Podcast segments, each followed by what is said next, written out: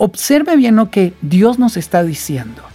No caiga en la trampa de la amargura, porque esto va a separarte de Dios, va a apagar esa gracia, va a alejarte de Dios. Si ustedes dejan que una raíz de amargura brote, va a causar dificultades y va a lastimar a los que más amas.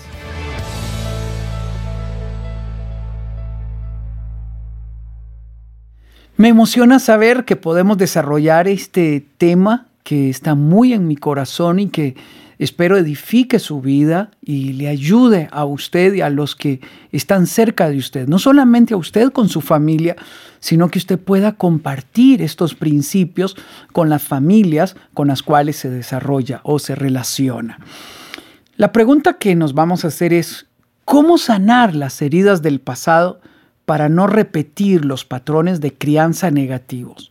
Si nosotros no sanamos las heridas del pasado, vamos a vernos sin querer en el, en el futuro repitiendo estos patrones de crianza. El que creció en un ambiente de gritos va a gritar. El que creció en un ambiente de abuso va a abusar. El que creció en un ambiente de descalificación va a descalificar aunque nos haya producido dolor, aunque nos haya producido quebranto, aunque hayamos dicho en algún momento, yo nunca voy a hacerlo. Esta mamá estaba en mi oficina y con lágrimas en sus ojos me dijo, tengo miedo de perder a mi hija. Le pregunté por qué. Yo, yo la disciplino con un cable eléctrico hasta sacarle la sangre. Mi hija ya tiene 15 años y creo que ella se va a ir de casa y no quiero perderla. ¿Por qué lo hace, señora? Y en ese momento ella volvió a su infancia, ella volvió a su adolescencia. Y ella dijo, porque así lo hicieron conmigo. Siempre me dije que nunca lo haría, pero yo no quiero que ella viva lo que yo viví. Era su argumento. En el fondo, su deseo es correcto, pero no, ha sanado sus patrones de crianza y por lo tanto ella debe corregir para introducir. Es sanar, perdonando, ser consciente de lo que ocurrió con mucha conciencia para desaprender y luego introducir una nueva conducta o aprender la conducta correcta. Este es el proceso que vamos a seguir. Sanar, los recuerdos negativos, sanar aquella herida, perdonar al padre, a la madre que me abusó, que me agredió, que me lastimó o que se fue. Yo debo de sanar ese recuerdo para que mi corazón sea libre. En segundo lugar, debo ser muy consciente de lo que yo viví. Cuando soy consciente de eso, eso me ayuda a definir exactamente qué es lo que no quiero repetir, qué es lo que no voy a vivir en el futuro. Esto es desaprender, esto es sacar del corazón, esto es sanar con el perdón y eh, siendo consciente específicamente. El tercer paso es lo que pocas personas hacen, que es introducir la actitud correcta, la, la forma en que yo voy a reaccionar, qué es lo que voy a hacer. En este caso, en este ejemplo que le di, es definir qué es disciplina, que es la definición de una regla previa, es decir, previa a su ejecución, conciencia en mi hijo de que yo espero y definir junto con mis hijos cuál va a ser la disciplina o la corrección si hay una violación de esa regla. Nunca esta corrección debe de ser en contra de la integridad, debe ser en contra del amor propio o debe ser en contra de la integridad física o emocional de mis hijos. En, algún momento un padre me dijo cuando daba este tema, es que si no corrijo con enojo no lo hago. Y le dije de una vez frente a como a 300 personas, si usted corrige con enojo, va a agredir inevitablemente. Porque todo lo que viene del enojo y de la frustración nos conduce a tener actos descontrolados. Entonces, es importante que yo defina claramente, nunca voy a corregir a mis hijos eh, con enojo, con ira. ¿Por qué? Porque eso me conduce a un acto de violencia. y la violencia no está permitido en la familia. Yo no quiero porque me hirió, me lastimó, eh, me hizo tener heridas profundas en el corazón. Efesios 4:32 dice, más bien, sean bondadosos y compasivos unos con otros y perdónense mutuamente, así como Dios los perdonó a ustedes en Cristo. ¿Qué hace el perdón? En primer lugar, nos libera de un pasado herido, nos libera de aquel momento de dolor y nos libera de, de la persona que nos hirió. Si yo no perdono, yo vivo como esclavo de esta persona porque viviré haciendo viajes al pasado, reviviendo aquellos hechos que tristemente hirieron mi corazón. Entonces, tal y como lo dice el Espíritu Santo, más bien, sean bondadosos y compasivos. Esta es la conducta que yo voy a interiorizar dentro de mí como mi respuesta en la formación de mis hijos. Bondad, compasión, tolerancia, inteligencia o sabiduría, lo cual me va a permitir a mí reaccionar correctamente. La pregunta que surge es, ¿por qué atacamos a las personas que amamos? ¿Por qué grito? ¿Por qué ofendo? ¿Por qué lastimo? Atacamos porque estamos heridos. Y esto es importante comprenderlo. Yo reacciono dependiendo del tipo de agua que llevo en el corazón. Jesús dijo, cada uno habla o actúa en función de lo, del tipo de agua que tiene en el corazón. Si yo tengo amargura, voy a reaccionar con, con, con amargura. Voy a gritar, voy a ofender, voy a herir. Y esto va a lastimar definitivamente. Atacamos por temor a ser rechazados, ridiculizados y humillados, como lo fuimos en algún momento. Y una actitud de autodefensa es nunca más me van a humillar, nunca más. Y esto me hace ser agresivo aún con los más indefensos, que son nuestros hijos. En tercer lugar, atacamos cuando tenemos un bajo nivel de tolerancia. Y es importante que yo me examine. ¿Por qué reacciono como reacciono? ¿Qué voy a hacer para no tener un bajo nivel de tolerancia?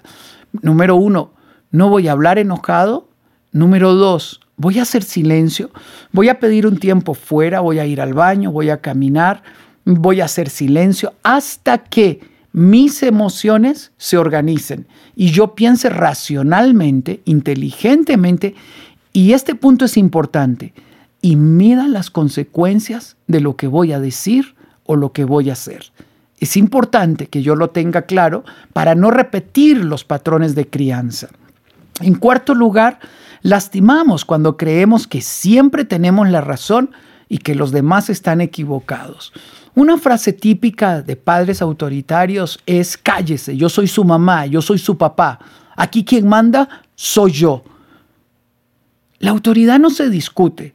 La autoridad indefectiblemente usted la tiene. Pero esa autoridad no te da el derecho de herir, de humillar y de lastimar.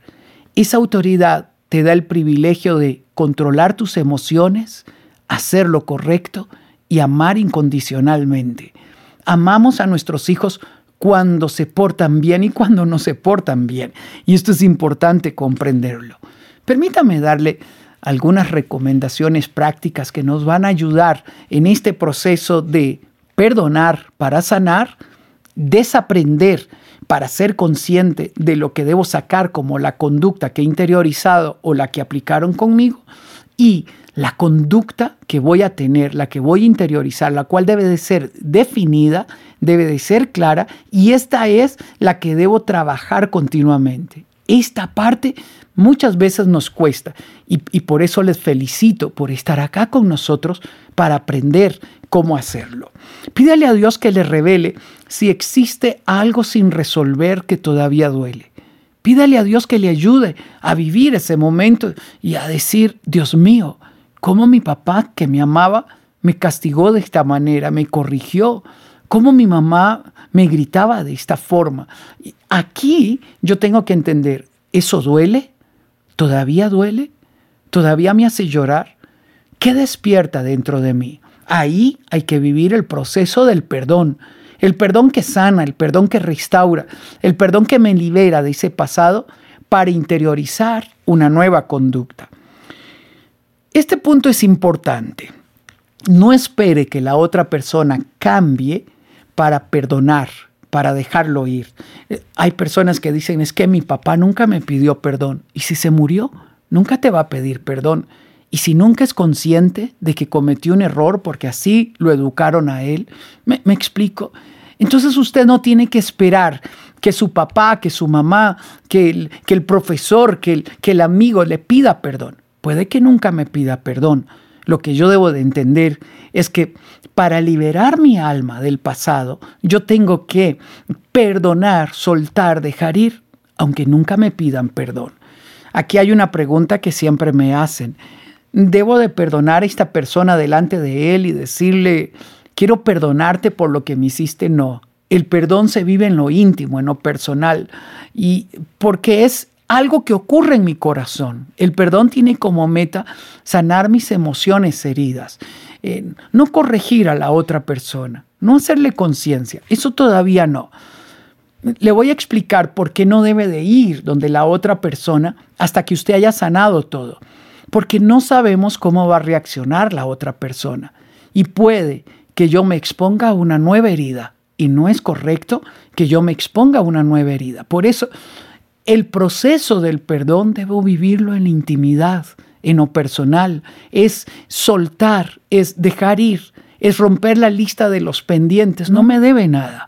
Es decir, ahí en mi mente y en mi corazón, papá, te perdono por haberte ido. Te perdono por haberme agredido. Te perdono por las veces que con violencia me castigabas. Te perdono por haberme gritado. Te perdono por haberme comparado. Te perdono por nunca haber estado en mis momentos importantes. Déjelo ir, háblelo, verbalícelo. Si usted quiere escribirlo, escríbalo. Si quiere vivirlo frente al espejo, vívalo. Si quiere vivirlo en un lugar tranquilo, íntimo, donde usted pueda llorar, llore. Llore, eso no es malo, es bueno. Llorar significa sacar esas emociones que dentro de mí me hacen vivir con enojo y con ira. Y el siguiente punto es, decida ser feliz en lugar de llenar su vida de amargura. Decida ser diferente. Decida que usted lo hará diferente. Interiorice la actitud correcta. Interiorice cómo va a reaccionar. Y aquí yo quiero llevarle a un momento muy íntimo de familia. Hagan un pacto como familia. En esta familia no vamos a agredir, no vamos a golpear, no vamos a insultar, no vamos a comparar. En esta familia nos vamos a amar, nos vamos a aceptar, nos vamos a respetar, nos vamos a cuidar. Hablen, hablen entre ustedes, pídales perdón, dígale familia, perdón, perdón porque no lo hice bien, Perdón porque he vivido como víctima. Perdón porque, porque les he lastimado muchas veces. Perdón porque simplemente reaccioné y no reflexioné en las consecuencias que iban a tener mis actos. Tome un momento para abrazarlos, para orar, para pedir a Dios que nos ayude. Y ahora usted va a dar autoridad a su familia. Si en algún momento yo caigo en esto, Díganme, mamá, papá, me duele, me estás gritando, me estás lastimando. Y pídale que usted se compromete en, en responder correctamente, en detenerse.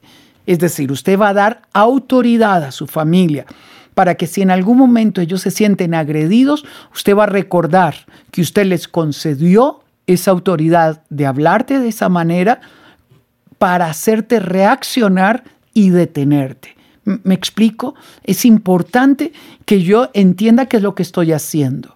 Lo que estoy dando a mi familia es autoridad. Voy a abrir mi corazón. Yo hice esto con mi familia, porque me di cuenta cuando Helen y yo nos casamos y nuestros hijos comenzaron a crecer que nos gritábamos. Y un día yo dije, no, no más gritos. No, no más vamos a gritarnos entre nosotros.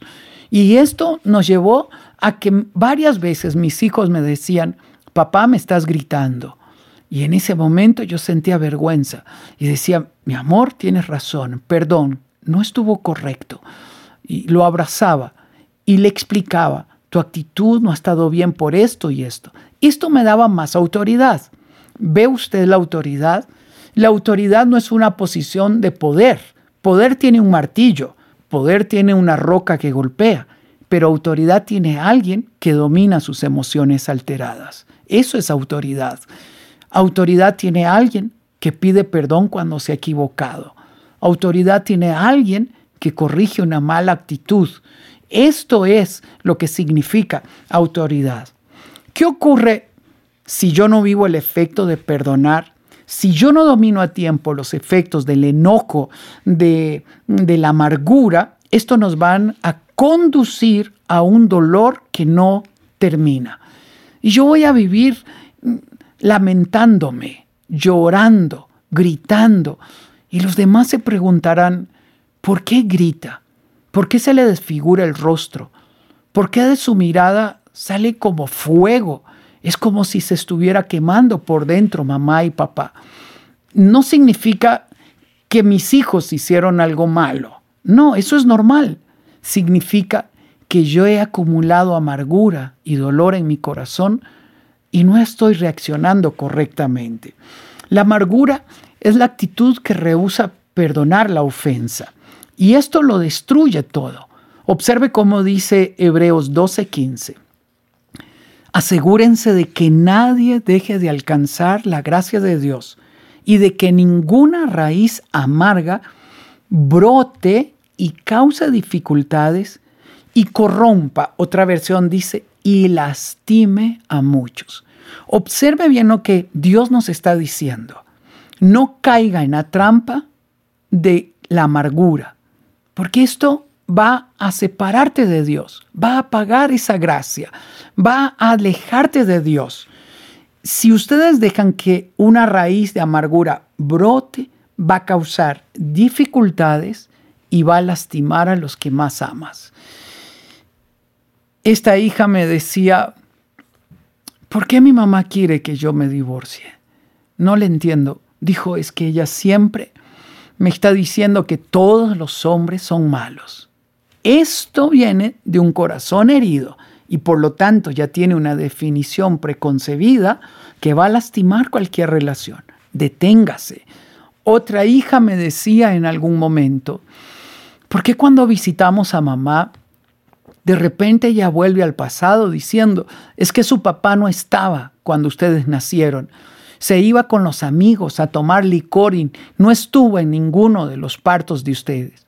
De repente su voz se levanta, comienza a gritarnos, comienza a, a sofocarse. Y mi papá cambió con el tiempo, decía ella. Mi papá no es el mismo de hace 30 años, porque ella quedó atrapada hace 30 años por falta de perdón, porque la amargura la paralizó en el tiempo y la hace vivir simplemente 30 años atrás. Una persona amargada está dañando su salud física, su salud espiritual, su salud emocional, pero sobre todo y tristemente está afectando a las personas que más ama.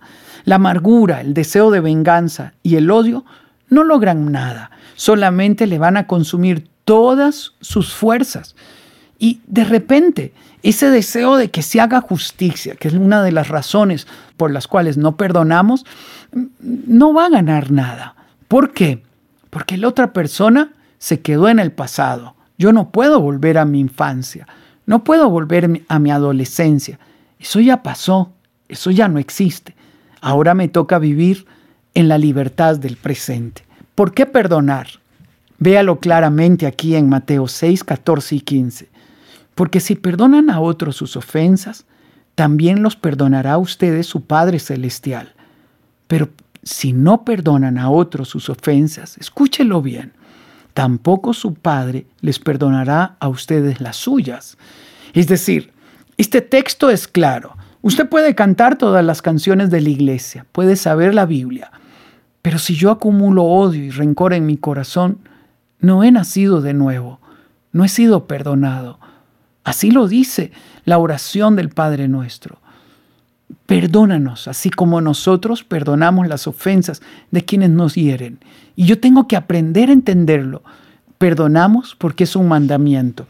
Y creo que Dios lo puso en esta categoría por el daño que nos hace a la hora de criar a nuestros hijos. ¿Por qué no perdonamos? Sentimos que si renunciamos a la amargura que sentimos, dejamos al otro sin castigo. Odiamos porque estamos dolidos y utilizamos el odio como una forma de castigar a la otra persona.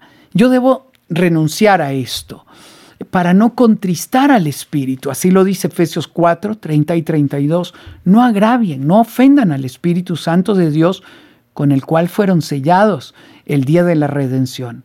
Abandonen, oiga bien la orden, abandonen, quiten, eliminen, corran en la dirección contraria, abandonen toda amargura, ira y enojo, gritos y calumnias y toda forma de malicia. Más bien, el nuevo fruto, la nueva conducta, más bien sean bondadosos y compasivos unos con otros y perdónense mutuamente, así como Dios los perdonó a ustedes. Hay dos frutos. Esto es eh, como ese, e, esa historia clarita de hay dos perros en casa, uno blanco y uno negro. ¿Cuál gana? Los dos tienen la misma contextura. Gana el que alimento más. Esa es la reacción que yo voy a tener. La reacción que yo voy a tener es la reacción que alimento. Si alimento la amargura, voy a terminar con ira, con enojo, con, con dolor y voy a lastimar a los que están a mi lado. Pero si alimento el perdón, la gracia, la misericordia y la bondad, voy a terminar con paz, con alegría. Y esto es lo importante. Déjeme leerle esta nota de esta hija. Y ella habla de una madre que la hiere y que sin darse cuenta esta madre inconscientemente tiene una, una agenda porque su corazón está herido. Escuche eh, cómo esta joven que ya está casada con una hija eh, está viviendo el efecto de una mamá que no perdonó a un padre agresor y esta mamá está repitiendo el patrón de crianza. Mi mamá me odia, es su conclusión. ¿La odia? No, no la odia. Es solamente una madre herida, pero esta hija lo interpreta así. Mi mamá me odia. Cuando nos encontramos me insulta y también insulta a mi esposo. Me dice que yo no debía haberme casado con él, que es un vagabundo, que no sirve como hombre, que me va a destrozar el corazón, que me divorcie de él. Cuando le pregunto la razón por la que habla así de mi esposo, mi mamá me responde, porque todos los hombres son iguales. Él actúa igual a tu papá y un día te va a dejar como me dejó tu papá a mí. Dios mío. Ahora escuche lo que ella dice respecto a su esposo porque esta es una proyección de la mamá en el esposo. Esto duele mucho, dice ella, porque he comenzado a creer que no debía haberme casado, que seguro me equivoqué, pero mi esposo es buena persona, es responsable, amable conmigo, cariñoso con mi hija, y casi nunca peleamos. ¿Quién no quiere vivir con un cónyuge así? Es bueno conmigo, es bueno con mi hija, casi nunca peleamos, es amoroso, es tierno, es responsable, es una buena persona.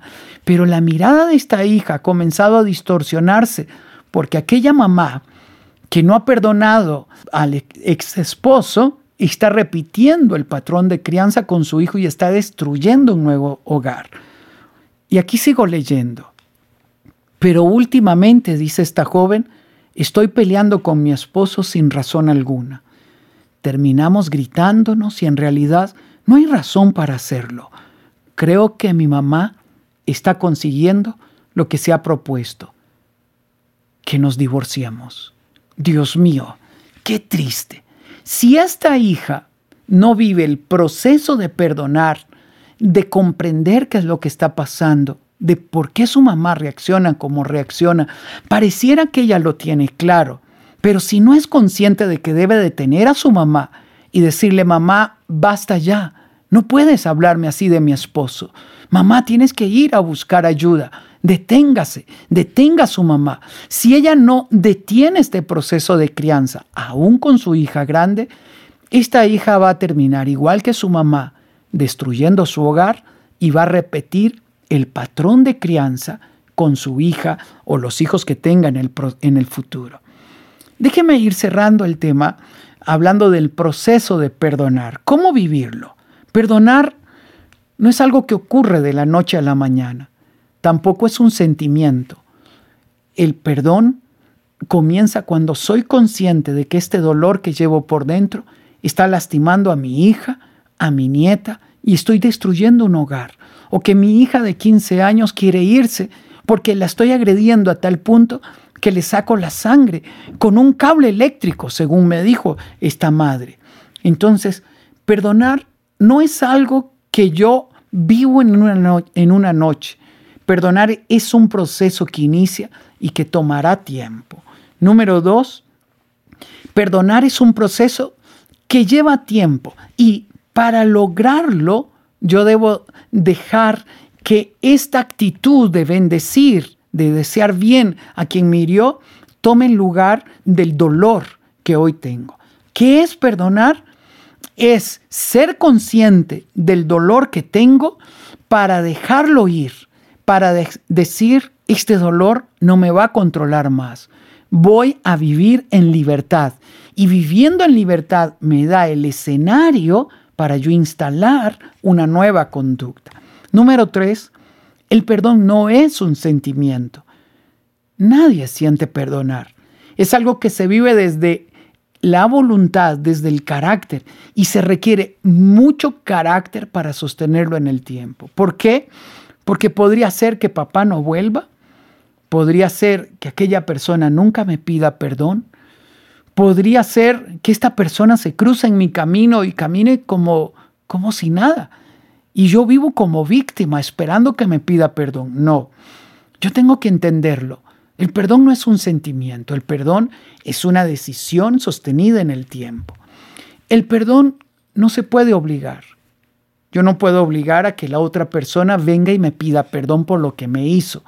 El perdón es algo personal, se decide. Entonces, por eso usted no puede obligar a nadie que le pida perdón, pero usted sí puede decidir perdonar a cualquier persona, esté viva o muerta, esté presente en su vida o ya no esté presente en su vida.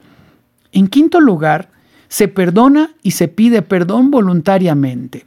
¿A qué me refiero? Yo perdono libre y voluntariamente. Y la otra persona, si quiere pedirme perdón cuando es consciente del daño que me ocasionó, puede hacerlo libremente. Pero si no lo hace, no va a cambiar mi decisión. Yo decidí perdonar. El perdón tiende puentes para la reconciliación, pero la reconciliación no viene en automático, porque la reconciliación requiere que la otra persona, siendo consciente del daño que ocasionó, eh, me pida perdón. Y eso lleva un proceso. Esto también es importante entenderlo. No necesariamente toda reconciliación tiene que llevarnos a una cercanía tal que nos permita a nosotros estar tan cercanos como antes que el agravio que había recibido. No necesariamente. Porque hay relaciones que para ser saludables requieren una distancia prudencial. Entonces yo tengo que aprender a vivir, a vivir esto. En séptimo lugar, el propósito del perdón es liberarnos del dolor que me lastima, de ese recuerdo que me hace vivir viajes al pasado y que me ocasiona dolor. Bueno, el propósito del perdón es personal, es liberarme de este dolor que me hace ser esclavo del pasado y esclavo de alguien más. En octavo lugar, el perdón, al perdonar, me estoy liberando de la esclavitud del pasado y de la tiranía de un recuerdo que me domina y me arranca la amargura. ¿Cómo perdono? Perdono rompiendo la lista de los pendientes. Perdono decidiendo bendecir. Bendecir es desear bien a la otra persona. ¿Es esto fácil? No, porque usted es la víctima. A usted le lastimaron. Eso significa que perdonar no es justo, no es un acto de justicia, es un acto de misericordia y de compasión conmigo mismo, porque me amo, porque me amo es que quiero perdonar, porque me amo es que quiero liberarme. Y esto es lo que nos lleva a una verdadera libertad. Desee lo bueno a la otra persona y esto le permitirá vivir en una libertad profunda. ¿Qué significa perdonar? Significa no guardar rencor, como lo dice Primera de Corintios 13:5, el amor no guarda rencor. Bendigo su vida, su vida para que pueda liberarse de cualquier dolor que todavía esté controlando su presente. Bendigo su vida para que sea capaz de dejar ir cualquier recuerdo que le arranca a usted amargura y dolor y le hace repetir la historia del pasado. Pido a Dios que pueda vivir un momento íntimo y personal y que ese perdón le permita a usted establecer un nuevo patrón de crianza con la familia que tiene a su lado. Te bendigo en el nombre de Cristo Jesús y te confieso algo, todos, de una o de otra manera, hemos tenido que vivir este viaje al pasado para dejarlo ir y vivir en libertad. Que Dios te bendiga. Soy Sixto Porras de Enfoque a la Familia.